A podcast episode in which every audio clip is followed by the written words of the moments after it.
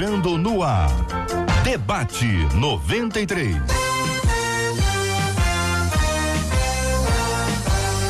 Realização 93 FM. Um oferecimento Pleno News. Notícias de verdade.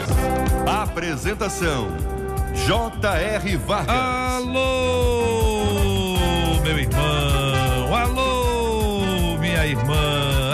Aqui fala J.R. Vargas. Estamos de volta. Começando aqui mais uma super edição do nosso debate 93 de hoje, nesta terça-feira, dia 17 de março de 2020. Ei, o pastor tá fazendo aniversário hoje. Alô, pastor, aquele abraço carinhoso pro senhor, pastor. Alô, pastora, Deus abençoe. Agora eu quero parabenizar aqui os pastores, as pastoras, o esposo da pastora, a esposa do pastor que completa hoje mais um ano de vida e até as igrejas que foram organizadas no dia de hoje há algum tempo. Então hoje é dia 17. Tem alguma igreja aí que foi organizada hoje?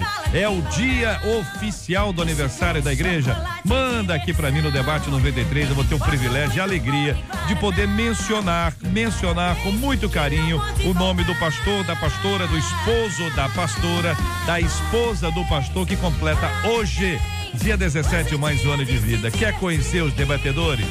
Você vai ouvir a voz, né? Mas é outra coisa quando você vai acompanhando e de vez em quando você conhece assim fisicamente, é bem legal. Você vai conhecer hoje aqui com a gente no programa a nossa menina da mesa de hoje, a pastora Cíntia Louvice, e já dá aquela olhada, todo mundo já sabe. Chegou aqui nessa mesa, olha pra câmera, já deu um adeuzinho, é sempre muito bom. O pastor Fábio Nunes está com a gente no programa de hoje. Ao lado dele também o, o querido prefeito de Duca de Caxias, Washington Reis com a gente no programa de hoje para prestar contas aqui das ações em Duque de Caxias até referentes ao que, à questão do coronavírus, né?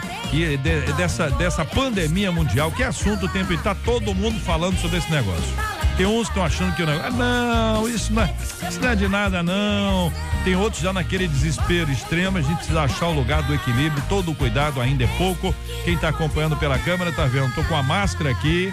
Tô com a roupa de freio aqui, é o ventilador, tudo que tem que ser feito. Eu sigo todas, todas as recomendações da 93 FM com muito carinho, prepara tudo para que haja esse ambiente seguro e tranquilo para os debatedores, para nós, os locutores da rádio, para os funcionários. Aliás, é hora dos, dos patrões, dos empregadores serem bastante sensíveis a esse a essa etapa da nossa vida. Tem gente que pega trem, tem gente que pega metrô, gente que tá passando um sufoco violento aí nos ônibus. Pelo amor de Deus, é hora, minha gente, de pensar com carinho, com muito respeito, em razão desse momento. É tempo de guerra, é diferente é diferente, mas eu vou ficar sem dinheiro, vai ficar sem dinheiro. É, esse é o momento. É o momento do nosso esforço, da ação de todo mundo para a gente recuperar e vencer essa etapa complicada e difícil. Eu quero agradecer o seu carinho, acolher você com muito respeito e admiração aqui na 93 FM. Você que já está acompanhando pelo rádio, está acompanhando pelo nosso aplicativo, pelo nosso site, ou você que está agora aqui no Face, vai abrindo a câmera, vai abrindo a câmera, mostra aqui a nossa mesa, debatedores, já está aqui o pastor Marco Ribeiro, chegou agora, mas che chegou em tempo para dar aquele alô para os nossos ouvintes e já vamos abrir com informação. Todo dia nós estamos abrindo com informação. Nosso chefe de reportagem da 93 FM, Juliano Medeiros, já está aqui no nosso estúdio e vai falar com a gente aqui na 93 FM exatamente agora. Estamos juntos no Debate 93. Muito bem, Juliano Medeiros, muito bom dia, seja bem-vindo aqui mais uma vez ao estúdio e ao Debate 93. Abrimos com informações, são informações importantes e pertinentes para os nossos queridos e amados ouvintes. JR, a gente já começa com uma notícia muito triste. O estado de São Paulo registrou o primeiro caso no Brasil de morte de uma pessoa infectada pelo novo coronavírus. Essa informação foi divulgada agora há pouco. A vítima é um homem de 62 anos, com diabetes, hipertensão e um aumento benigno da próstata, que é natural para homens mais velhos. A Secretaria de Saúde de São Paulo ainda não divulgou onde esse paciente morava e nem se viajou ao exterior ou se teve contato com alguém contaminado aqui no país. Esse é o primeiro óbito registrado no Brasil. Agora pela manhã, no momento em que a morte foi anunciada pelo governo de São Paulo, havia 301 casos confirmados pelas secretarias de saúde dos estados de infecção pelo vírus em todo o país. Aqui no Rio de Janeiro são 31 casos confirmados, a maioria na cidade do Rio de Janeiro, que concentra 29 casos. Um em Niterói, na região metropolitana, e um outro caso confirmado em Barra Mansa, no sul fluminense. Hoje o governo do estado eh, divulgou novas medidas é, de restrição aqui é, para o estado do Rio de Janeiro, obviamente, valendo principalmente para a capital. Entre eles, a redução aí nos trens, metrô, ônibus interestaduais e intermunicipais de 50% da capacidade de transporte. Ou seja, o número em circulação de vagões e composições não vai ser reduzido. O que eles pretendem é reduzir o número de pessoas transportadas no transporte público e, mais uma vez, aquela recomendação reforçada para que as pessoas fiquem em casa e só saiam aquelas que necessariamente precisam trabalhar, precisam ir ao mercado e precisam também ir à farmácia. O, a orientação para que as pessoas evitem aglomerações em shoppings, bares, restaurantes e também na praia prevalece, JR. É um absurdo, né? Eu acho que o negócio da praia, eu acho que ficou mais claro depois que todo mundo viu as câmeras aí mostrando a praia cheia, bombeiros indo lá, mas essa precisar ir lá, né? Precisar ir lá para dizer, olha, é, é, uma, é um entendimento bastante egoísta. Eu vi também região dos lagos com as, com as fechado, né? Conta aí. É, a gente falou muito ontem aqui sobre o final de semana no Rio de Janeiro, né? A gente focou aqui na capital que as praias estavam lotadas e ontem aquele trabalho do Corpo de Bombeiros com as viaturas, fazendo o anúncio, pedindo a colaboração das pessoas. À tarde, a Polícia Militar fez esse mesmo tipo de trabalho perto de bares, restaurantes e também nos shopping centers e as cidades da região dos lagos que foram abarrotadas de gente no final de semana, justamente esse movimento de quem está aqui na capital indo, tentando buscar um lugar mais tranquilo, imaginando que lá tem um abrigo mais seguro, já que ah, aqui os casos vão se multiplicando a cada dia, gerou então uma onda eh, nas prefeituras, principalmente Cabo Frio, Búzios e Arraial do Cabo, de proibição. Primeiro, dos ônibus de turismo, vans e todos aqueles veículos que levam turistas para passear nessas cidades. Houve também restrição no acesso às praias e uma série de medidas que atingem o comércio e a circulação de pessoas, justamente porque ontem, por exemplo, em Cabo Frio à tarde, bares, restaurantes e a Praia do Forte, uma das mais conhecidas, estavam lotados. É dá a impressão que é férias, né? É um período de férias aqui antecipado, porque é isso que estão falando, né? O período das férias de julho da escola estão sendo antecipado, então é um período de férias. Infelizmente é o entendimento de algumas pessoas que eu acho que já está mudando. É, a minha expectativa é essa. Tá todo mundo falando muito sério sobre esse assunto e aí começo a ver que na Europa como é que estão acontecendo as coisas lá, vendo nos Estados Unidos e outros outros lugares, parece que já vai dizer assim, não, para, é, o negócio parece que é sério, hein? Mas aquela ideia de que peguem todo mundo, só não pega em mim, é um absurdo. Agora há pouco mesmo eu falei aqui e uhum. repito para os nossos ouvintes de um paciente no Rio de Janeiro que chegou da Suíça na sexta-feira retrasada. Na terça-feira ele apresentou sintomas do Covid-19, ligou uhum. para o médico. É, o médico pediu que imediatamente ele fosse a um hospital fazer exames. Ele sentia tosse, calafrio, estava espirrando, sintomas leves. Uhum. Fez exames de imagem na terça-feira estava com o pulmão limpinho. Na quinta-feira, ele já apresentou dificuldade em respirar, falta de ar, ligou para o médico e o médico ouviu o barulho que o pulmão né, tava fazendo aquele esforço ali de respiração, pediu que imediatamente ele procurasse novamente um hospital e no exame de imagem, dois dias depois, já mostrava ali uma dupla pneumonia. E ele mesmo diz, no relato que fez ao jornal o Globo, uhum. que brincava sobre essa situação do coronavírus com a mulher, dizendo que ah, isso é uma simples gripe, não vai acontecer nada demais. Uhum. E ele mesmo, no relato, disse que na sexta-feira pensou que fosse morrer pela dificuldade em respirar, pela prostração no leito. Ele está na UTI, se recuperando. A esposa também deu positivo para o coronavírus, uhum. se recupera em casa, em estado é, estável, né, com quadro de uhum. saúde bom. Mas fica aí um relato de uma hum. pessoa que inicialmente brincou com a situação, não levou tão é. a sério essa doença, da forma como a gente está falando, e agora deu um relato dizendo que é preciso que as pessoas sim tenham cuidado e nesse momento respeitem aí essas orientações das autoridades para que situações como a dele, de grupos de risco, ele nem é. faz parte do grupo de risco e nem tem a idade uhum. mais sensível à doença, possam ter uma chance maior de viver Exato. e não passem pelo que ele está passando. É uma questão simples, é questão de amor ao próximo. Agora é hora de mostrar o amor ao próximo. A gente às vezes fala muito de amor ao próximo. Eu amo, eu amo, eu amo, mas junta mais de 50 pessoas no mesmo lugar. Se está juntando mais de 50 pessoas no mesmo lugar, contrariando todas as recomendações, aonde é que está o amor ao próximo? Juliano volta daqui a pouquinho com mais informações, atualizando os números que infelizmente são cruéis, mas que nós precisamos enfrentá-los e administrá-los. Você está participando comigo do nosso debate 93 de hoje aqui na Rádio 93 FM.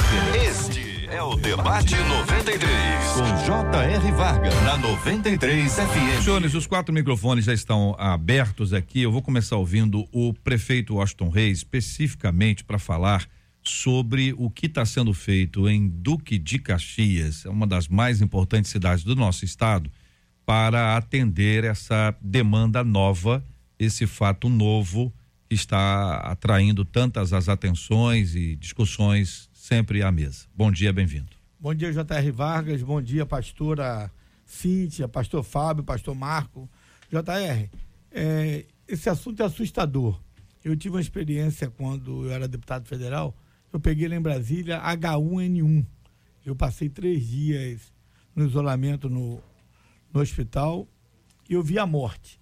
É um negócio tão sério, o pulmão vira uma pedra e você perde a respiração. E tudo diz que esse coronavírus é pior ainda. Né? Eu tive a experiência com H1N1. Então, quando começou isso na China, Deus é tão generoso que começou na China e passou pela Europa ali. A Itália, nós vimos ali que é um país milenar que sofreu na infraestrutura de leitos de CTIs, no aparato de infraestrutura de médicos, enfim, na área da saúde. E agora chegou no Brasil assustando todos nós. Esse assunto é muito sério. É, as pessoas brincam. Eu lido todo dia, vem pessoas me abraçando lá na prefeitura. Isso é bobagem, é bobagem, Deus proverá. Eu falo, ó, bobagem, mas você não está contribuindo com nada. Você está brincando, vocês têm que ver sangue para dar valor. E hoje inicia aqui o programa com a morte lá em São Paulo. Infelizmente, nós vamos conviver com mortes daqui para frente, e, independente da classe social. Pelo contrário, esse vírus ele foi exportado por quem tem recurso para viajar, pegar um, avião, ir para outros países, passar férias, ir a negócios, enfim. Então, em Duque de Caxias, é, eu foquei todo o orçamento, comprei o hospital, o melhor hospital da cidade, que foi um hospital da Mil, um hospital é, que tem uns 100 leitos. Estou lá, viramos a noite hoje, comprando equipamentos, mandando caminhão buscar equipamento na fábrica em São Paulo, Goiás e aonde tiver, porque também você está numa escassez de produtos para pronta entrega. E nós estamos na força-tarefa para entregar o hospital ainda no mês de março. Esse uhum. novo hospital, só com infraestrutura de leitos de CTIs, uhum. serão mais de 50 CTIs, e também leitos de retaguarda. Também o Hospital Duque, que quando eu construí o do Carmo, é, o Hospital Duque ficou só a policlínica no último andar.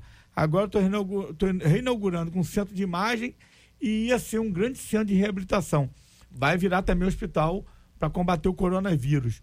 Vamos inaugurar nos próximos 15 dias 56 leitos, que também vinha construindo para ser mais uma infraestrutura para oferecer leitos hospitalares à população da Baixada, que eu atendo hoje 70% de pessoas que moram fora de Duque de Caxias, tanto no Hospital do Olho, no Moacir Carmo e na nossa rede pública de saúde.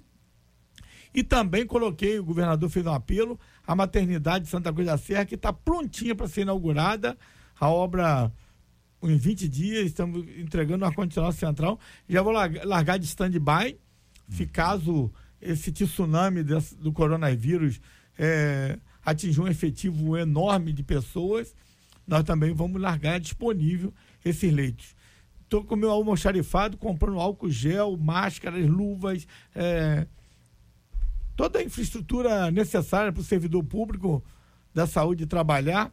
Então nós estamos lá ligado mesmo, focado para combater, enfrentar uhum. esse mal que chega, esse vírus que é assustador. Nós somos cristãos, a gente conhece a palavra de Deus e muitas coisas até Deus permite para testar a humanidade, né? Então eu não prejugo nada, não tiro nenhuma conclusão precip precipitada, assodada, mas Papai do Céu tem me dado condições, sabedoria é, eu mantenho uma relação política boa com o governo federal, boa com o governo do estado, uhum. boa com meus vizinhos prefeitos, que essa hora é a hora de união, união. não é hora de ficar aí fazendo politicagem barata, nhanhanhã. Então estamos prontos lá. Pedindo a Deus força e proteção para a humanidade, para o povo brasileiro e muito especial para o nosso estado do Rio de Janeiro. Muito bem. Prestação de contas aqui é importante, porque é necessário que isso aconteça. Fala dos gestores públicos e trazendo sua perspectiva e as suas ações sobre esse assunto, claro. Aos servidores públicos da saúde. Isso. Estão ali expondo a sua vida. Você aqui está na rádio, com uma infraestrutura, a probabilidade de a gente uhum. pegar aqui uma, uhum. um vírus desse é quase zero. Uhum. Agora, quem está ali na, Isso. na linha de frente, ali na faixa de Gaza da saúde, é 99%, 100% de risco. E os profissionais de saúde não estão faltando, médicos comparecendo, enfermeiros, todos servidores. Eu estou no hospital todos os dias. Então eu quero agradecer aos servidores públicos da saúde, que eles merecem da gente, além da nossa gratidão, as nossas orações. Isso. Que Deus possa proteger todos os profissionais da saúde. É verdade. São 11 horas e 19 minutos aqui na 93 FM. Você está ligado no Debate 93 com J.R. Vargas. Claro que nós vamos voltar a esse tema. Esse tema está na nossa pauta. Ontem nós tratamos o debate inteiro sobre esse tema. Daqui a pouquinho nós retornaremos a esse assunto com avaliações, com números e observações, trazendo aos nossos ouvintes esse, essa reflexão. Ouvinte dizendo sempre foi muito dedicada ao trabalho da igreja, nunca foi reconhecida. Mas o pior foi ser tirada da liderança de um grupo e ter sido a última a ficar sabendo. Hoje eu não tenho a menor vontade de ir à igreja, apesar de não faltar. Até para orar eu tô me sentindo, sabe, desanimada, gente. É errado querer reconhecimento pelo trabalho feito na igreja? Como superar a dor de uma decepção ministerial? Quando o desgaste emocional afeta a nossa relação com Deus, o que fazer? Vou começar ouvindo a nossa menina da mesa sobre esse assunto. Pastora Cíntia Louvice, bom dia, bem-vinda. O que pensa a irmã sobre esse tema? Bom dia a todos, bom dia, queridos ouvintes, bom dia, amigos aqui debatedores. E todos nós, né, queremos reconhecimento, não só dentro da igreja, mas no nosso trabalho, no dia a dia. A gente quer que o nosso que o nosso, nosso serviço, né, os nossos dons e talentos sejam reconhecidos. E, e aqui, a Jesus foi um que foi reconhecido por alguns, não foi reconhecido por outros. Davi Paulo e tantos outros homens de Deus tiveram essa questão de não serem reconhecidos. Logo depois, depois de um tempo, foram reconhecidos. Mas nós, na, a palavra de Deus vai dizer que pelos nossos frutos nós seremos reconhecidos que somos filhos de Deus. E, e sobre a decepção que ela coloca aqui, né? Como superar a dor de uma decepção ministerial? A decepção é traição de confiança. Agora, ela vai ser decepcionada muitas vezes ainda, porque nós vivemos no mundo de pessoas né, que estão em construção o tempo todo. O problema não é ela ter sido decepcionada, o problema é o que ela vai fazer com essa decepção. E aí, queridos debatedores, pastor Marco Ribeiro, prefeito Washington Reis, pastor Fábio Nunes. Microfones abertos. Bom dia a todos. Amém. É, eu concordo com a nossa pastora Cíntia. É, realmente é uma questão complicada quando, ah, não é o caso dela, talvez, mas quando a pessoa faz algo na igreja e busca reconhecimento. É, a palavra diz que você deve fazer para Deus, não é fazer para Deus, fazer com amor, com carinho, porque a motivação quando a pessoa faz alguma coisa na igreja, buscando reconhecimento, buscando ser reconhecido, essa motivação inicial já está completamente errada. Então, eu creio, é, é, bom você ser reconhecido e é bom que os líderes elogiem um trabalho que foi bem feito, é bom que os líderes reconheçam que o trabalho foi bem feito, Agora, a gente precisa chegar a um nível de maturidade tal que, se eu não for reconhecido, amém. Se eu for reconhecido, amém. Se eu não for, também amém. Porque Deus está vendo todas as coisas. Ele sabe o que você faz, aquilo que você faz com o coração. É Deus que sonda o nosso coração. Porque a motivação do coração humano só Deus é, é, é que pode saber. Então, é uma questão bem complicada que a gente vive hoje, às vezes com uma vaidade, um, um, um ego humano. Não é o caso, talvez, uhum. mas às vezes isso acontece. Pastor Fábio. Eu penso que eu caminho na mesma direção. Já ficou bem claro aqui que a nossa motivação não é esse reconhecimento. A gente não busca isso. Nós nos damos por satisfeito, ou pelo menos tem que ser assim, por, quando estamos tendo a oportunidade de servir a Deus servindo a igreja. isso é, a gente acaba cumprindo a natureza da igreja, cumprindo a nossa identidade. Servir é o nosso maior prazer, ou pelo menos deve ser assim, porque nós somos a comunidade dos servos. O nosso maior exemplo é Jesus, que se esvaziou e se tornou é, um servo. É interessante que o texto diz que ele se torna servo e depois se torna semelhante aos homens. Parece que a ideia de ser servo vem na frente e para cumprir isso ele se humaniza. Então a gente tem que ficar feliz em ter a oportunidade de servir. Em contrapartida também vou caminhar na mesma direção. Em contrapartida, a quem honra, honra. Então, a preocupação de quem serve não é receber a honra. E a preocupação de quem está sendo servido é poder reconhecer que a, a, vida daquele outro é uma bênção na sua vida. Então, eu creio que existem duas caminhadas aí e a direção é essa. Hum. Eu me dou satisfeito em poder servir a Deus servindo o próximo. Muito bem, essa ideia do serviço para Deus, que é sempre prioridade na nossa relação com Ele, a gente trabalha na igreja, faz uma obra na casa do Senhor ou numa instituição em que a gente apoia, mas a gente está fazendo para Deus. Onde é que vira essa chave de, de ter a necessidade do reconhecimento? Onde é que vira essa chave para dizer, olha, se eu não for reconhecido, não irei mais? Ou até eu preciso de um cargo. Se eu não tiver o cargo, ou, ou se eu não presidir esse negócio aqui, eu não participo. A pessoa só, só participa quando ela é líder a necessidade, a necessidade. Todo mundo gosta, todo mundo, mas a necessidade parece estabelecer uma condição. Se eu não for reconhecido, eu não vou. E aí? Sim, é, nós, nós concordamos todos aqui que as pessoas gostam de ser reconhecidas até para poder que mostrar, né, que tem dons, talentos. Isso é importante até para motivar, até no trabalho as pessoas, né, tem funcionário do mês, o patrão dá um elogio, a gente faz isso com os nossos filhos quando eles vão bem e tal.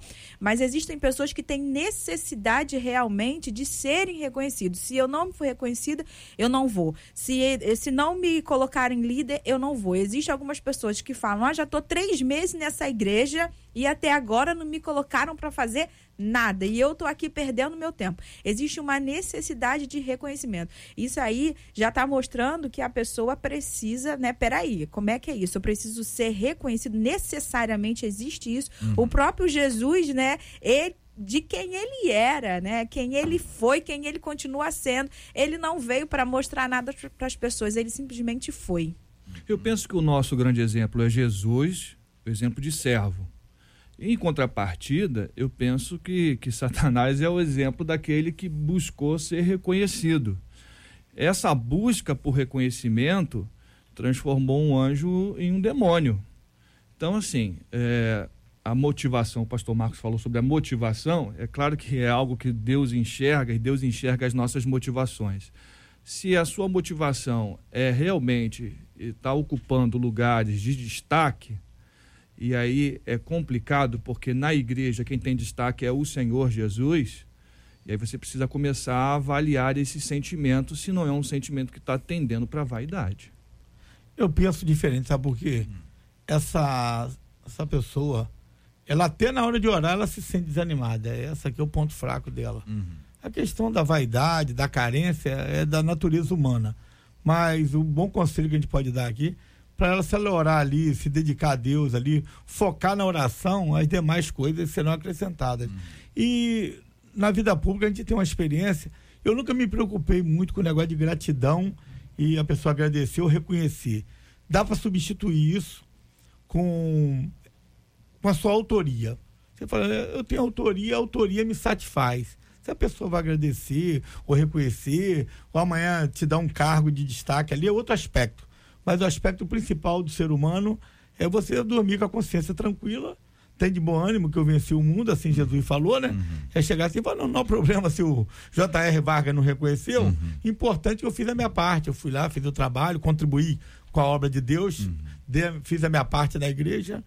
É, comigo e com Deus. Deus está vendo. Deus está vendo. Aqui um ouvinte dizendo trabalho na igreja, tem o privilégio de ser escolhido por Deus para trabalhar em sua obra. Trabalho não para encher o meu ego, mas por amor a Deus, é o que diz um dos nossos queridos ouvintes, que traz aqui a sua palavra. Outro ouvinte dizendo que existem pessoas que acabam sendo protegidas e que acabam tendo espaço por conta de relacionamento com a, a liderança, o que também pode ser verdade, né? Existem as pessoas que eventualmente são preferidas, como também existem aqueles que não abrem espaço, que não dão espaço, que são espaçosos, ocupam lugar de quatro, cinco pessoas que têm medo de qualquer um que apareça tendo algum tipo de qualificação ou habilidade, esquecendo que no reino de Deus as coisas são espirituais.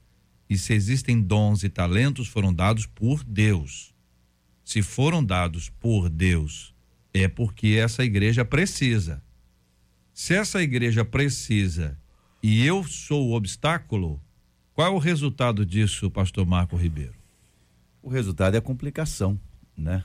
Porque se nós todos estamos ali para cooperar. Eu gosto muito do livro de Atos dos Apóstolos, no início da igreja, quando a palavra diz assim: e todos tinham tudo em comum, e, e comiam do pão e, e, participavam juntos. E enquanto isso, Deus ia acrescentando aqueles que iam sendo salvos. Quer dizer, as pessoas estavam ali em comunhão, compartilhavam as suas coisas. Eu acredito que não tinha ali, naquele momento específico, algo de engrandecimento e Deus, vendo aquilo, acrescentava as pessoas, né? Nós precisamos ter o Espírito de Deus que é de soma e multiplicação. O Espírito de Deus não divide, ele não diminui, ele soma e multiplica. Então essa é a nossa é a nossa intenção. E uhum. então quando você diz assim, eu vou fazer, mas o irmão Astrogildo não reconheceu? Quem é esse aí? É um irmão Astrogildo, né? Mas você sabe que tem, né? Tem, tem, tem. Claro que tem. O irmão Respernes, pronto. Esse aí talvez não. Esse aí talvez não. então, se ele não reconheceu, eu estou colocando a, a, ele acima de Deus porque ele não reconheceu, eu fiquei triste. Mas Deus sabe o que você está fazendo. Então, se é assim, eu estou colocando o irmão Pernes, até esqueci o nome agora, não me lembro mais que eu é, falei. Por aí. Eu estou colocando ele acima de Deus. Então, é um caso da gente pensar. Há uma inversão, JR, é? na colocação que você propôs aqui, uhum. há uma inversão. Uh, a gente percebe que, às vezes, o, o, o obreiro ele foi escolhido de acordo com a organização da igreja para estar tá assumindo a igreja e a gente percebe assim estamos aqui pastor para que o seu ministério aconteça. Isso é uma grande inversão. É, é ao contrário. Uhum. o pastor é colocado naquela comunidade espiritual para que o ministério da igreja dos irmãos dos indivíduos comecem a ser exercido e aí, ao invés de 50 pessoas estarem trabalhando para um ministério acontecer, hum. aquele um vai auxiliar para que os 50 ministérios aconteçam. Uhum. Porque os dons foram dados para a igreja, uhum. né? temos o Espírito Santo de Deus, e mediante esses dons, as pessoas precisam desenvolver aquilo que uma Deus coisa quer. senhor, pastor. É, é, a ideia bíblica, né, de que a nossa luta não é contra carne e sangue, mas é contra principados e potestades neste mundo tenebroso, nos ajuda a dizer o seguinte: Fulano é um problema. Aí a gente coloca no Fulano o problema. Ao ler a Bíblia, a gente diz que a nossa luta não é contra carne e sangue. Logo, se o Fulano tem carne e tem sangue, o problema não é o Fulano mas é o principado, a potestade, as questões espirituais, é um, uma pessoa oprimida, uma pessoa vaidosa, pecado, o pecado faz separação entre o homem e Deus, faz separação entre o homem e o outro homem, então o pecado da vaidade, da soberba, pecado, certo? Aí quando a gente lembra que dons e talentos são espirituais, são dados pelo Espírito Santo, da mesma forma, ao invés de ficar com ciúme daquele irmão ou daquela irmã que faz esse trabalho que eu também faço, melhor do que eu, eu preciso entender que assim como a minha luta não é contra carne e sangue, a presença do Espírito Santo no indivíduo, dando a ele talentos e dons, fará com que eu seja também edificado. A comunidade toda vai ser edificada. E quando eu crio um obstáculo, e lembro mais uma vez, obstáculo. Ou a pessoa não mata o outro, não. Mas assim queima. Fulano é bom, né? Mas sei se você está sabendo, né? Tem uma história aí da vida dele, ou da vida dela. A irmã, irmã mas ela também tem aquele, aquele comentáriozinho que é para destruir, né? Que é para enfraquecer.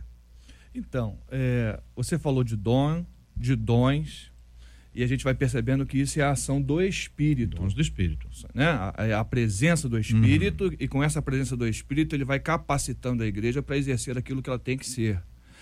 E a gente está falando aí do processo que o Espírito começa na vida do indivíduo, que é a regeneração, e em seguida a santificação. Uhum. É uma caminhada de santificação. Uhum. É uma caminhada onde você vai cada vez mais sendo moldado a parecer com Cristo. Então, o líder que vai buscando a santidade e vai buscando o caráter de Cristo, vai passar longe da, da mente e da cabeça dele, frear a ação do Espírito na vida do outro. É. Então, assim, é, quando caminha feliz, nessa. Né? De... Oi? Vai ficar feliz. Vai ficar feliz. E vai ficar feliz quando alguém se sai melhor do que ele, porque ele é o pastor da igreja, porque Isso. ele é o líder da igreja. E a tendência é que o outro. A tendência é que o outro fique melhor. Primeiro, porque ele me tem, enquanto é. pastor e enquanto líder e depois ele tem as características que o Espírito está dando é. a ele. Isso então, vale para todos, né? Para pastor e para não, não, não, não, pastores. Para quem está acompanhando a gente em todas as esferas desse ministério que é tão importante que a gente faça diante de Deus com alegria para a glória dele. Com, compreendendo que quem levanta as pessoas é Deus. Então não coloque pilha. Não chega para uma pessoa e diz: "Ô, tá cantando melhor do que fulana de tal, hein?" Então, tá cantando melhor. Qualquer ação comparativa, ela visa destruição. Ela não visa construção. Para construir, botava as duas pessoas juntas, uma ajudava a outra, uma edificava, a outra abençoava a outra, mas quando entra nesse nível aí da comparação, é uma encrenca. São 11 horas e 34 minutos na 93 FM. Estamos juntos no Debate 93. Nós estamos transmitindo ao vivo pelo Facebook. É só encontrar com a gente no Facebook da 93 FM, câmera aberta. Os quatro debatedores aqui em tela, em cena. Muito obrigado pelo carinho da audiência dos nossos ouvintes, quem corre aqui para assistir a gente, participar e para interagir com a gente também pelo nosso WhatsApp, o 96803 8319, 96803 8319. A gente vai ter daqui a pouquinho mais números e informações sobre o novo coronavírus, Covid-19, já já. Mas tem uma questão que está relacionada. Veja bem, as últimas notícias apontam que a solidão já é tratada como uma epidemia no mundo. Solidão. Segundo especialistas, a solidão é um misto de sensações como angústia, dor, medo e tristeza que foi mudando ao longo do tempo com dimensões sociais e políticas. Diversos países vêm levantando dados sobre solidão nos últimos anos, a partir de metodologias diferentes em universidades, revistas, institutos independentes e órgãos governamentais. Na Europa, 18% da população se diz socialmente isolada. 7% se diz solitária. Pode parecer pouco, mas 7% corresponde a 30 milhões de europeus. Na Austrália, 27,6% se sentem sozinhos. No Canadá, 23, na China 28 e na China 28% é muita gente. Segundo esses estudos, as pessoas têm se sentido isoladas e desconectadas, mesmo diante de um mundo hiperconectado e acelerado. Qual a resposta que a igreja pode dar ao mundo que aparentemente é hiperconectado, mas que produz pessoas solitárias? A pergunta vale para hoje, para amanhã, para depois, é uma reflexão importante, mas associada ao momento da pandemia, em que as pessoas precisam ficar em isolamento, precisam ficar sob proteção. Talvez para alguns a solidão agora, esse estado de solidão, se multiplique. Como resolver esse assunto? É, esse é um assunto bem interessante, né? Porque nós estamos falando de visão mundo, né? Nós estamos vendo aqui outras nações que estão sofrendo com isso. E, infelizmente, as pessoas estão vivendo num mundo conectado, mas estão desconectadas, foi o que foi falado aqui.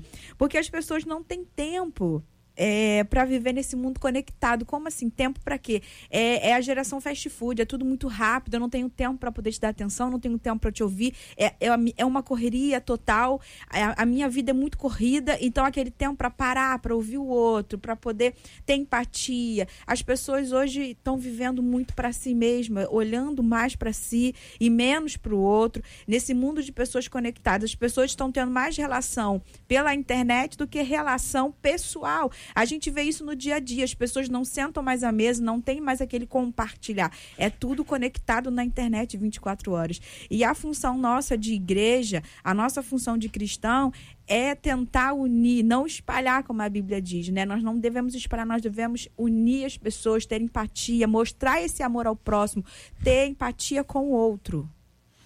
A gente percebe uma geração e cada vez mais os pais, a primeira coisa que dão para eles é um celular. Sim. A gente percebe essa geração. E essa geração tem uma grande facilidade de lidar com esse equipamento. São habilidosos, eles descobrem coisas que a gente fica uhum. abismado. Mas essa mesma geração que tem essa tremenda habilidade de lidar com a tecnologia, quando você pede ele para resolver um problema, que ele tem que conversar com a outra pessoa, como eles têm dificuldade uhum. de se expressar, de falar, de se fazer entendido. É, vivemos um tempo difícil. Eu creio que a gente vai ter que buscar retornar às boas práticas da, do sentar à mesa, as boas práticas de fazer algo juntos. Isso começa dentro da família, a igreja pode desenvolver isso. Agora, por outro lado, o que você colocou, JR, ah. eu penso que é inevitável, nesse momento que a gente precisa se isolar por uma questão de saúde, eu creio que algumas pessoas vão sofrer mais. Sim. Isso aí vai, vai surgir. Né? Eu hoje eu estava ouvindo o noticiário e me parece assim, olha, não é coisa de três dias, não é coisa de 15 dias, não, é coisa aí para três meses. Eu fiquei bem assustado com essa informação e a gente vai ganhando a dimensão da coisa. Eu penso que para amenizar, aí eu acho que a tecnologia pode até nos ajudar, já que a gente precisa evitar o contato, então você pode fazer uma ligação, você pode né, mandar uma mensagem, buscar o, a tecnologia para te auxiliar nesse aspecto. Então, olha essa coisa interessante. Ao mesmo tempo que tra se traduz em coisas ruins, porque dificulta o relacionamento de uma geração, ao mesmo tempo também pode trazer facilidades. E aí a busca do equilíbrio sempre, sempre a busca do equilíbrio. É, exatamente. É, é uma palavra que eu até falo muito e, e você pode utilizar para qualquer situação na sua vida que, que vai dar certo, é o equilíbrio. E a palavra diz assim: nos últimos dias o amor de muitos né, vai, vai, vai acabar. Nós estamos vendo isso. É, a gente tem um caso essa semana de uma colega que perdeu uma mãe é, por um AVC. E a gente estava comentando isso, como é que vai ser o velório dessa família, num, numa hora que você precisa ser abraçado, literalmente uhum. abraçado, você precisa ser consolado, as pessoas estão precisam se, se afastar. É o momento de uma ligação, é o momento de, de um vídeo que você pode gravar e enviar para algumas pessoas. É o momento de você falar ao telefone, porque até onde eu sei o vírus não pega pelo telefone. Então, a não ser que você pegue o telefone de uma pessoa contaminada, mas pela ligação não pega. Então, é o caso de você tá, tá, tá mais, procurar estar mais em contato. Agora, com certeza, essas pessoas que vivem já essa situação vão viver cada vez mais essa situação. A gente vive nos nossos centros, Rio, São Paulo, tudo muito corrido. Quando eu vou para algumas cidades do interior, às vezes, a, a trabalho, fazer palestras, essas coisas, a gente percebe que é um outro ritmo e às vezes até em nós nos dá uma agonia tremenda. Você quer alguma coisa, a pessoa tem uma, um outro tempo e a gente precisa entrar naquele tempo às vezes para não se estressar. Eu sou da roça, né? Nascido ali em Xerém, eu tenho uma carência, uma necessidade de gente, de convívio no comércio, isso que me levou para a política. E família pequena, 11 irmãos e uns 20 e poucos sobrinhos e é. na casa da minha mãe 50 pessoas almoçando todo domingo e quando a gente se depara com esse apartheid que a gente enfrenta hoje, é assustador, é diferente. Eu já chego em casa, a gente vai. Ontem eu acordei 5 horas da manhã para ir para o hospital atender a população. Meu filho, de 16 anos, dar um filho. Pai, o senhor está por dentro desse vírus aí? Ele me deu uma aula do vírus, de onde veio, como é que faz, como é que mata. Eu fiquei assustado. Ele resume da obra. Eu quero dizer para o senhor que o senhor tem diabetes, o senhor corre muito risco. Grupo de risco. E o senhor evita aí esse contato. Então é, a gente vive um drama hoje, uma palavra popular, um inferno astral. Né? Um, e aí tem que ficar em casa, o filho não pode sair. Então nós temos que ter muita sabedoria, não na hora do coronavírus, mas no nosso uhum. cotidiano. Né? Faz tão bem você ter um ter amigo, ter relacionamento, ter network.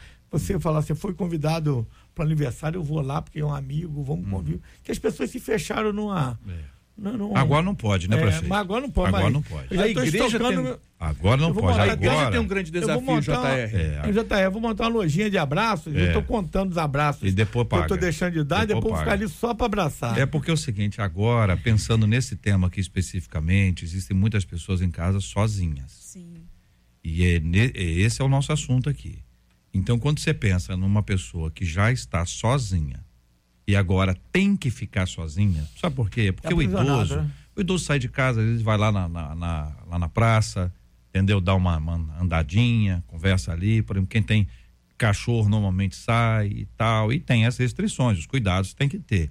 Mas a pessoa solitária, ela, ela fica numa situação como e ficou medo. Tá? Supondo que você fosse, o, o prefeito está dizendo que é, outras pessoas são do grupo de, de risco, ela não ficaria com medo? Então você imagina uma pessoa so, sozinha, pensando assim: se eu tiver isso, quem vai cuidar de mim? É nessa hora que uma palavra. Tem telefone? Tem é, WhatsApp?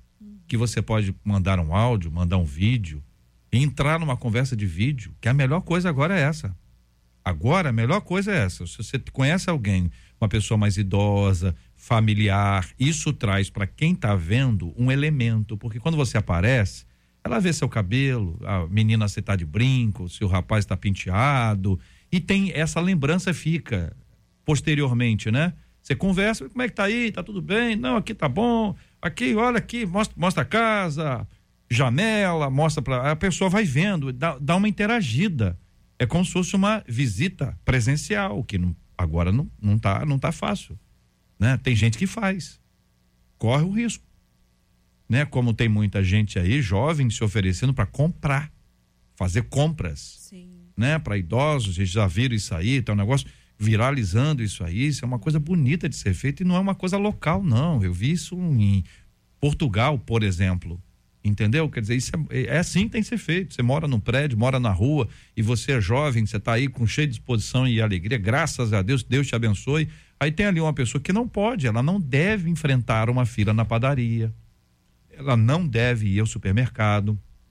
Você pode ir, então se ofereça, vai lá e faça, e seja justo, não cobre nada. Porque deve aparecer agora gente ainda querendo cobrar a taxa, né? A delivery. Entendeu? Quer dizer, nesse instante, onde o álcool gel sumiu, entendeu? Sumiu, venderam tudo? Pode ser. Mas em alguns casos pode ser que alguns estejam aí esperando o negócio piorar para aumentar o preço. É verdade. Não é isso? Uhum. Quer dizer, é uma Já hora. Estão explorando nos preços. Estão explorando. Agora há pouco foi a água. Reais para 20 reais. Agora há pouco foi a água. Foi. Aí agora é a máscara, é o álcool a em gel, luva. é a luva, Quer dizer, quanto maior a nossa necessidade, maior vai ser o preço. É desse jeito, gente? Pastor Fábio, a é. igreja. É. Então, a igreja, ela por natureza, ela tem a natureza do ajuntamento. Mas o princípio desse ajuntamento é o amor. Então, o amor deve prevalecer. Então, eu penso que o desafio é dos pastores repensarem como é que vai ser esse ajuntamento, né? Como é que a gente vai cuidar aí do, do, do, do, grupo de risco? Como é que a gente vai cuidar daquele que está isolado? Então, eu penso que nesse momento é o momento da igreja orar, pedir a Deus as estratégias, Deus vai dar, o Espírito Santo de Deus é dinâmico, por isso, o nosso tempo, o nosso desafio vai ser vencido no poder do Espírito. Tenho certeza que Deus vai dar, vai iluminar a mente da liderança da igreja, dos pastores, e a gente vai encontrar uma saída para não perder a nossa identidade e, ao mesmo tempo, fazer a coisa certa nesses dias difíceis. É, a gente precisa hoje é, estar informado, porque a, a, a quantidade de, de, de notícias e de informação ela é muito grande e às vezes as pessoas dão mais crédito ao grupo do, do WhatsApp que, que faz alguma receita, alguma coisa, do que a informações realmente é, é, verdadeiras. A gente precisa saber a fonte daquela informação, saber exatamente o que, que é, e não é hora da gente levar a coisa uh, uh, de forma muito romântica, porque é, é, tem que ter equilíbrio, você uhum. tem que uhum. ser prudente, como a palavra de Deus diz, e você tem que ser espiritual, como a palavra de Deus diz. Então, a melhor palavra desse momento é o equilíbrio. É, e cada igreja tem o seu posicionamento. Por exemplo, em relação aos cultos. Uhum. Cada igreja tem. Eu não estou aqui para dizer que a igreja A ou B está certo ou errada. Isso é de cada igreja. Porque é responsabilidade da liderança. A liderança de cada denominação ou de cada igreja local define. Isso é uma questão que está ali. Prestação de contas é sempre assim, tem as recomendações estão aí. Não, aqui não precisa, porque aqui tem uh, janelas, tá ventilado, seja lá o que for, as justificativas, perfeito. Cada um vai dar conta, é responsabilidade pessoal, individual. Por isso que assim, é sempre complicado quando alguém expõe a sua opinião. Não, eu acho que não deve ter. Aí quem, quem acha que deve ter, acha que está mandando um recado para ele. Se você disser que tem que ter, aí o outro vai achar que está mandando recado. Porque agora tudo, tudo é isso, é, é recado. As pessoas não se comunicam mais, elas só mandam um recado. Até o, o pastor não prega mais. Então, o pastor vai dar um recado de Deus, é rapidinho. Recado de Deus, recado, Deus dá recado? Deus dá palavra, né? Mas sim, pastora, pois não. E a palavra hoje, literalmente, que, que eu creio que é para nossa geração é orar e vigiar. Porque Vigiar e orar. É, é o Não, é, vigiar e orar, orar e vigiar, não importa a, Ordem, a ordem dos fatores, porque nós devemos ser prudentes, equilibrados, porque se eu estou orando e vigiando, se eu estou vigiando e orando, as coisas vão dar certo. Nós vamos é, eliminar, não só porque a gente às vezes tem a preocupação conosco, mas nós devemos ter a preocupação com o todo, em massa. Por isso que a igreja tá- tem que estar preocupada o tempo todo com essa questão. E como o JR bem falou, a liderança vai ver, criar estratégias, a liderança tem que orar a Deus para que Deus dê essa estratégia, para que nesse momento difícil as pessoas não dispersem e sim estejam unidas em oração, vigilância. Isso. E isso- é isso que nós precisamos. Orar e vigiar, vigiar e orar a todo momento, buscando respostas de Deus, para que nós possamos sanar essa epidemia, esse vírus e tudo mais que possa vir aí pela frente. Olha, tem um história- ouvinte dizendo aqui, pastor, antes, ouvindo aqui, a minha preocupação como líder é o fechamento das igrejas. Aqui diz um ouvinte, a nossa filial de São Paulo ah, está fa- fazendo culto ao ar livre, que é uma determinação da prefeitura de Araçariguama. Pastor Marco Ribeiro, quem nasce em Araçariguama é o quê? Araçariguamarense, Ah, eu creio. Eu não sei. Porque antigamente É era pela quem, fé? É, Pela pela fé, fé. é Quem uma- nazi- nascia na Amazônia era amazonense. Ense, é, agora é, né? agora não, agora é, é, é como é que é Amazônidas. Amazônidas. Eu não sei onde- Mudou? É, Mudou, não sei Mudou. quando que mudou. Amazônida? Amazônidas, agora é Amazônida. Eu vou perguntar ao meu meu pastor lá que é que é Manauara para Amazônidas? saber que, que, que é Amazônidas. É. Ainda bem que Manauara é pergunta quem nasce você. em Manauara é quem nasce em Manaus. Manaus. Agora antigamente era amazonense no meu tempo de escola. Agora é o quê? Agora é Amazônida. Amazônida? É, nosso nosso repórter pode nos, nos dizer depois Coitado. por quê. Essa missão aí já. O assunto dele é assim. coronavírus. Nosso tema aqui é coronavírus. Pastor Fábio. Bom, é, é é aquilo que a gente já posicionou aqui, é, tendo que o a, a história da igreja, JR, é a história dos desafios. A igreja sempre passou por lutas em cada tempo da sua existência. E ela sempre se superou. E Deus sempre manifestou com o seu poder, com a estratégia. E a igreja chegou até os dias de hoje. Eu creio que Deus vai nos dar a sabedoria para lidar com esse tempo. Né? Então, é, vamos buscar em Deus qual, qual vai ser o formato que a igreja vai ganhar diante dessas lutas. Isso. Porque também é uma oportunidade de ser igreja, de manifestar os sinais do reino de Deus nesse tempo. É, e, e- e, eu lembro da, da expressão bíblica nos domésticos da fé, Sim. né? Qual é o cuidado com os domésticos da fé? Esse também fica aí para o nosso entendimento. São 11 horas e 51 minutos. Ouvinte dizendo que JR, sábado, eu vou ser madrinha de casamento. E agora, o que que eu faço? Sei lá. O que que ela faz, pastora Cíntia? É, é complicado, hein? Tem gente cancelando o casamento. tem- é, o pessoal tá Tem gente cancelando que está esperando uma oportunidade. Aí eu falo assim, Deus me deu a oportunidade, É, vai dizer gente. que é livramento. É, vai dizer que é livramento. Ah, isso é Mas de aí, Deus, hein? Irmã, ora, Ah. Vigia. Se você É. for, toma as medidas protetivas. Agora, se você não for Puxa também, que Deus te dê a estratégia Não, se aí. ela estiver entrando, Porque- por exemplo, com o esposo dela, porque tem casamento que entra, né? Madrinho com outra Sim, pessoa com que outra nunca viu pessoa. na E vida. aí, como é que faz o toque? A pessoa ali é, não pode tocar em nada, Não né? pode. Porque o cotovelo é onde espirra. É. A mão não pode dar, né, Luciana? Não, mas ninguém. Mas faz Isso é mais difícil para os noivos. Hein, Aloysio? né? O que que faz? O que que ela faz? A noiva. A Ela a- vai a ou não vai pro casamento? Imagina os a- dois a passando de mesa em mesa. Não, é assim não cumprimenta mais Não nada. faz. Não vai fazer. Faz. Tá tudo diferente. Eu- mas eu tô sabendo que tem gente cancelando já. É. É, alguns adiando. Outros estão cancelando mesmo. O casamento. Casa no cartório e adia a festa, né? É, Mas pensou tudo comprado. Tem que ter muita É conversa que agora, morrer. né? É lógico, não. minha festa, rapaz, eu, eu, faço aniversário 5 de abril. eu concordo com o O senhor. presente você entrega lá na porta, lá, eu vou lá e pego, nada de contato físico. É, agora não tem como. Obrigado à distância. Depois vai dar tudo certo. 11 horas e 53 minutos, Juliano já aqui no nosso estúdio, atualizando novas informações e orientações para os nossos ouvintes. JR, a discussão aí antes era quem nasce em Amazonas pode ser amazonense ou amazônida. Ah, pode ser um ou outro, É, então e quem não nasce mudou. em Manaus, Manauara. Manauara. Ok? Rapaz, que eficiência, hein? É, eu acho que o mais antigo, os já nascidos amazonenses. E os E mais os novos. novos agora, que está chegando, Amazônia. Amazônia. Senão não vai ter mudança. Entendi. A transição. Vai lá.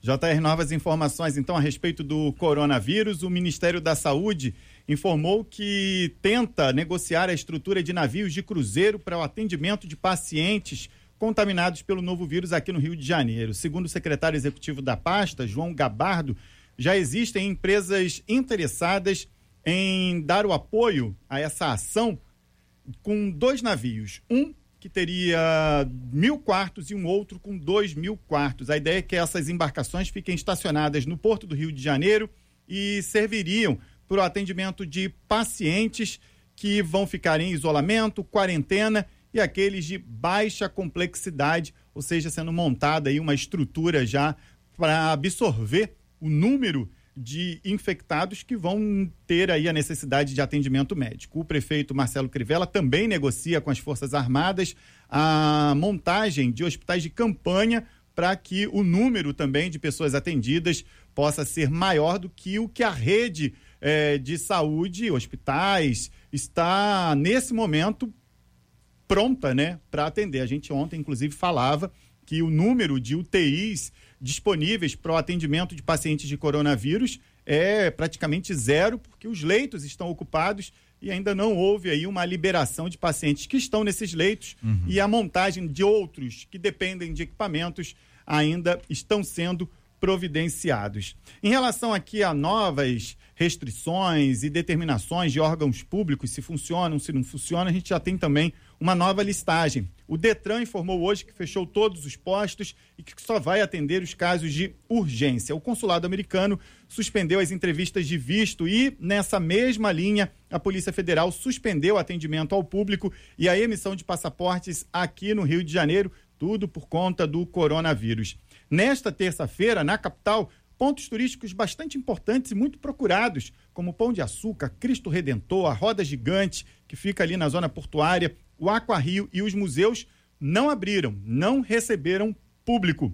A Prefeitura do Rio divulgou uma nova lista agora pela manhã, com um número reduzido de 337 colégios que vão ser abertos das 11 da manhã à 1 da tarde para oferecer merenda aos alunos. Inicialmente essa lista era um pouco maior, já foi reduzida para 337 colégios. Vocês falavam também aqui ainda há pouco em relação ao álcool em gel. Eu fiz um levantamento aqui mostrando que ah, algumas farmácias já não conseguem repor o estoque desse produto e naquelas onde ainda há, há já um aumento dos preços. Os preços dispararam. E aí as equipes do PROCON estão nas ruas identificando esses estabelecimentos comerciais que já cobram muito além do que vale o preço normal do álcool em gel e fazendo aí a notificação desses estabelecimentos e desses estabelecimentos e multando os proprietários e gerentes por conta desta prática considerada A gente abusiva. viu um caso interessante que aconteceu ah, em, nos Estados Unidos, quando uns caras compraram 18 mil, quase 18 mil eh, frascos de, de, de álcool em gel para vender. Para vender. E a Amazon os impediu. Certo? Eles colocaram a venda na Amazon. E a Amazon os impediu.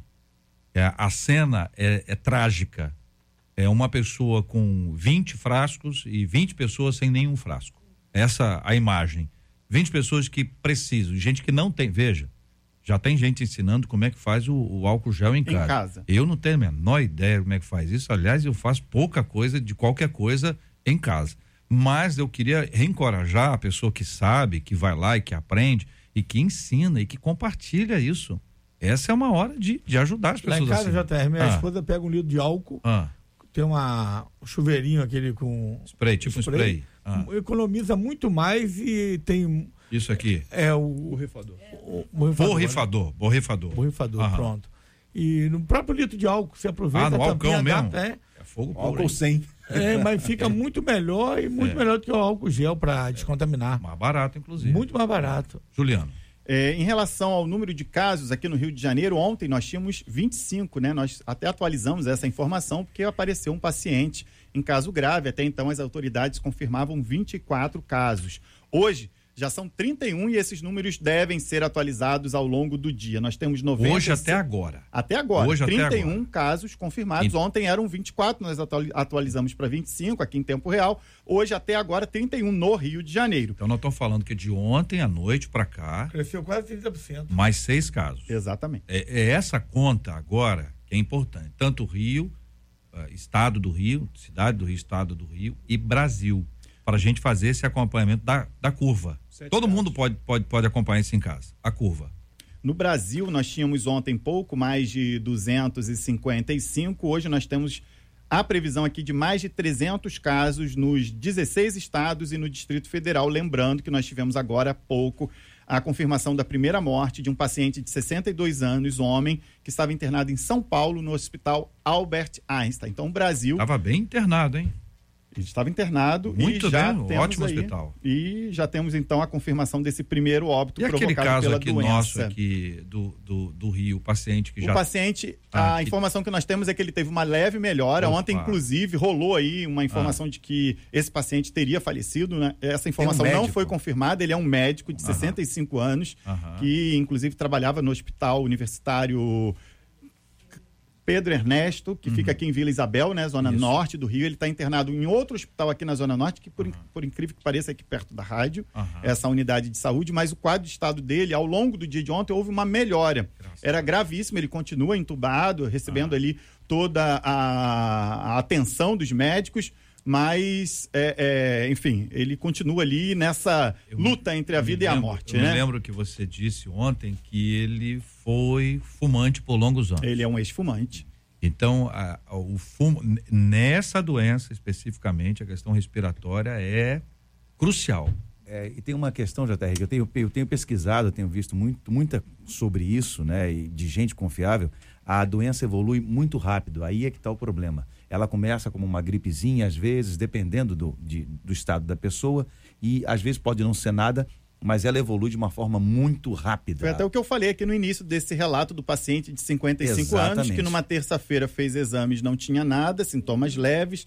Na quinta, quando voltou ao hospital, já tinha dupla pneumonia. Exatamente. Então, essa, essa é a questão. A pessoa começou a sentir um pouco de falta de ar e tal, com outros, já, já tem que correr. Eu ouvi isso de um grande é, médico. É, a falta de ar no estado normal, né? Subir a escada, muita gente tem falta de ar. No estado assim, normal, é, né? Na, é aquela questão de você ah. já puxar o ar e não conseguir. É. é, é tem que correr para o médico. Um detalhe importante, pastor Marco, é o seguinte: é que muita gente fica ansiosa com o assunto. Ah, aí fica nervoso. E por causa da ansiedade já cria aí. Tem que ter calma nessa hora. Ora bastante. Ô JR, é, como duas últimas colocações, o Detro publicou agora há pouco uma portaria que proíbe a circulação de ônibus regulares, fretamento e complementar entre a região metropolitana e os demais municípios do estado. Na região metropolitana, especificamente, os passageiros só devem ser transportados nas, é, sentados né, nas linhas intermunicipais. E aí, quais são as cidades que estão dentro desse decreto do Detro, mais especificamente? Rio de Janeiro, Niterói, São Gonçalo, Itaboraí, Maricá, Magé, Tanguá, Rio Bonito, Guapimirim, Cachoeira de Macacu, Paracambi, Japeri, Duque de Caxias, Nova Iguaçu, Belfor Roxo, São João de Meriti, Mesquita, Nilópolis, Queimados, Seropédica, Itaguaí e Petrópolis. E como última colocação, uhum. a gente tem falado aqui muito da colaboração e da cooperação das pessoas nesse momento em que as autoridades realmente estão preocupadas com o pico dos, dos, casos de coronavírus e esse momento aí que a transmissão acaba acontecendo e que as pessoas não têm um controle, não estão sentindo os sintomas, mas que o vírus está é, sendo propagado, né? Principalmente aqui na cidade do Rio de Janeiro, que a gente já tem aí uma preocupação maior. Mas muitos ouvintes têm entrado em contato e participado nas nossas redes sociais, também cobrando das autoridades, JR, o posicionamento e as ações delas em relação a preparação dos hospitais e de toda a rede de saúde para que os atendimentos sejam feitos de uma forma também razoável e que as pessoas também não se sintam, a partir do momento que procurem um serviço médico, desassistidas. É, esse é um problema grave e mundial. Pelo que eu tenho ouvido, não há país no planeta que tem estrutura quando se sobe a, a onda. Se muita gente ao mesmo tempo vai em busca dessa, dessa ajuda. Só a China que foi lá e construiu um hospital. Bom, rapidinho, dez dias. dez dias vai lá, aparece um hospital com equipamento. Não é só o hospital, com equipamento, etc, etc. Temos que orar muito e trabalhar. E, os, e as autoridades é, prestar conta disso. Tivemos aqui agora há pouco é, essa fala. Quero agradecer a presença do Juliano aqui no nosso estúdio que continua trazendo as informações para os nossos ouvintes pela rádio e pelo site, rádio93.com.br. No nosso site, rádio93.com.br, nos nossos boletins aqui na programação e também nas nossas redes sociais, Facebook e Instagram. Obrigado, meu irmão. Obrigado, querido. Muito obrigado aqui aos nossos debatedores. Muito obrigado pela presença. Prefeito Washington Reis, um abraço. Aí, eu não tenho no microfone. Pode, não pode falar no microfone, um abraço. Falar a gente pode falar, um abraço.